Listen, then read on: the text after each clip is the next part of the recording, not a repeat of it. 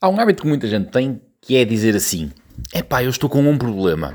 A minha resposta é sempre imediata. Sabem aquela resposta do espertinho que tem sempre uma resposta na ponta da língua? Aquela resposta já estilo resposta que norre. Então, quando alguém me diz, é pá, eu estou com um problema, eu respondo logo, é pá, ainda bem, eu tenho vários. Se eu tivesse só um, era um gajo feliz. Isto é uma forma de entrar a brincar para a pessoa às vezes tentar desanuviar. Acontece que uh, ter problemas uh, pode ser um problema, não é? Ou seja, há, por exemplo, um matemático que tem livros cheios de problemas e depois há as pessoas que têm problemas a sério, como eu, como tu, provavelmente. Aquilo que efetivamente pode diferenciar e ajudar a resolver o problema, aquilo que pode não, aquilo que faz diferenciar e resolver o problema é a maneira como nós lidamos com eles. Vamos começar aqui, então aqui devagarinho. De uma forma geral, em tudo, na vida, numa maneira de estar, eh, eu, enquanto treinador, preparo as pessoas para aquilo que hão de vir. Ou seja, eu, enquanto treinador, eu treino as pessoas para aquilo que, que há de vir. Nós partimos do princípio que, ora bem, se eu trabalho no desporto X, eu sei mais ou menos aquilo que eu tenho que treinar, mas nós nunca sabemos ao certo o que vai acontecer de seguida. E, portanto, o melhor que se pode fazer é preparar a pessoa para aquilo com que nós não contamos. No fundo, o sucesso é alcançado por aqueles que estão mais bem preparados para aquilo que não esperávamos. Porque é fácil imaginar que vai tudo correr bem. O que é difícil é preparar as pessoas para quando as coisas correm mal. E então daí vem a dita preparação. Preparar as pessoas para quando corre bem é fácil. Lixado, ou até mesmo dizendo fodido, é preparar as coisas para quando corre mal porque é quando corre mal que se vê verdadeiramente quem está preparado e quem não está preparado. Eu ainda há dias num vídeo citava, por exemplo, John Wooden. John Wooden, para quem me conhece, é, é basicamente é o meu guru do treino, é, é, um dos melhores treinadores de sempre, se não mesmo o melhor de sempre. John Wooden dizia que 30% de cada lance ao sexto é falhado.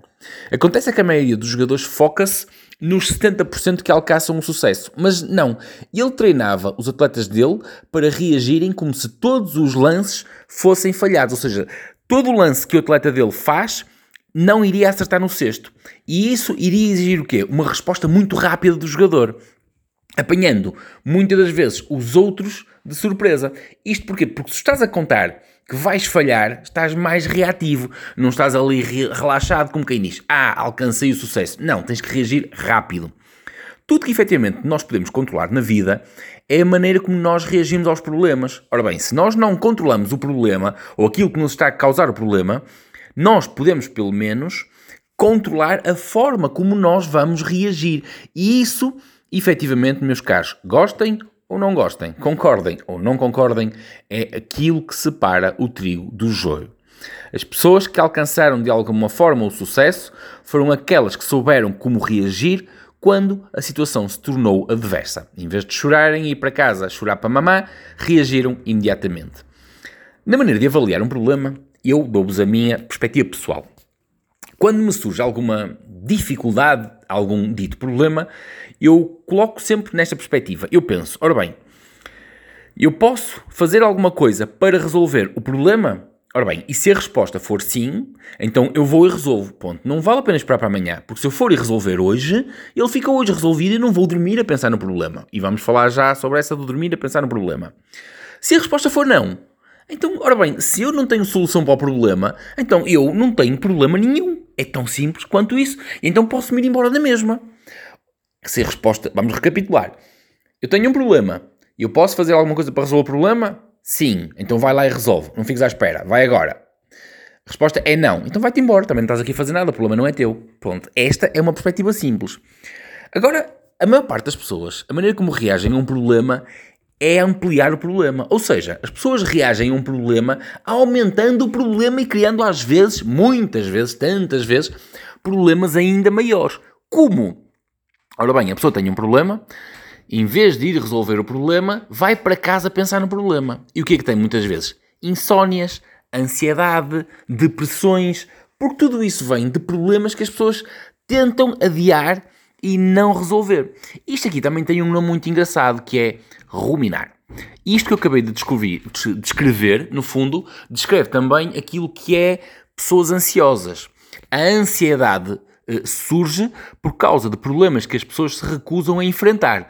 Problemas que às vezes as pessoas têm, mas na sua grande maioria, problemas que as pessoas não têm. E agora dei-vos cabo da cabeça, não foi? Pronto, eu explico devagarinho. O ansioso, a pessoa ansiosa, a pessoa que desenvolve ansiedade, é uma pessoa com pensamentos ruminantes.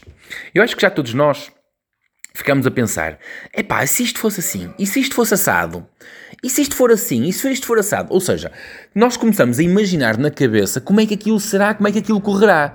Isto quando temos um problema pela frente ou quando nós achamos que temos um problema. O facto de nós estamos a imaginar está-nos a criar ansiedade, porque nós imaginamos como é que nós vamos reagir e depois pomos a imaginar mil e uma formas de como é que a pessoa do outro lado vai reagir. E isto desenvolve ansiedade, ansiedade, ansiedade. E quanto mais ansiedade nós temos, mais relutantes somos em ir lá e resolver o problema. E quanto mais relutância existe em resolver o problema, mais nós ruminamos no problema e mais ansiedade criamos. Até podemos entrar mesmo numa crise depressiva. Ou seja, isto chama-se mesmo ruminar o pensamento. Porquê? Porque é exatamente como as vacas. As vacas comem uma vez, não é? E depois têm quatro estômagos, vocês estudaram biologia, certamente, e depois elas regurgitam a comida, ficam ali a ruminar a mesma comida uma e outra e outra vez. O ser humano ansioso tem a capacidade de fazer exatamente a mesma coisa, com coisas extremamente simples, tornando as coisas extremamente abstratas e complexas. O que acontece muitas das vezes é que o, o ansioso cria problemas que não são problemas nem nunca vão existir, a não ser na cabeça do problema. Há uma frase que eu li uma vez que é o problema. Uh, uh, uh, como é que aquilo era sobre, um, sobre, sobre, sobre. aí, não fujam já era sobre medos. E eu queria dizer-vos aqui direitinho, mas basicamente aquilo que eu que queria dizer é: já sei, o perigo pode não ser real, mas o medo é muito real. Se vocês estiverem trancados numa caverna e imaginarem que existe um leão lá fora, vocês vão começar a desenvolver um medo real de que existe um leão e que a vossa vida está em causa. Não significa que efetivamente exista um leão lá fora. E o mesmo acontece com os problemas. Portanto, a melhor forma de resolver um problema é ir e resolver. Uh, é simplesmente tentar, vamos, e depois reagimos consoante aquilo que surge. Se vocês acham que não estão preparados para enfrentar o problema, então treinem-se. Ou então procurem alguém que vos ajude a treinar para enfrentar esse problema.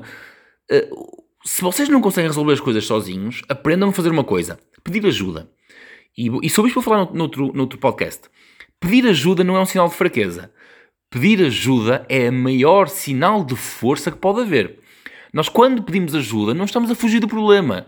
Nós, na verdade, estamos a tentar arranjar armas para enfrentar o problema. Portanto, é muito importante nós sabermos, em algum momento, pedir ajuda. Lembrem-se, pedir ajuda não é fraqueza. Pedir ajuda é uma demonstração, sem sombra de dúvidas, de força.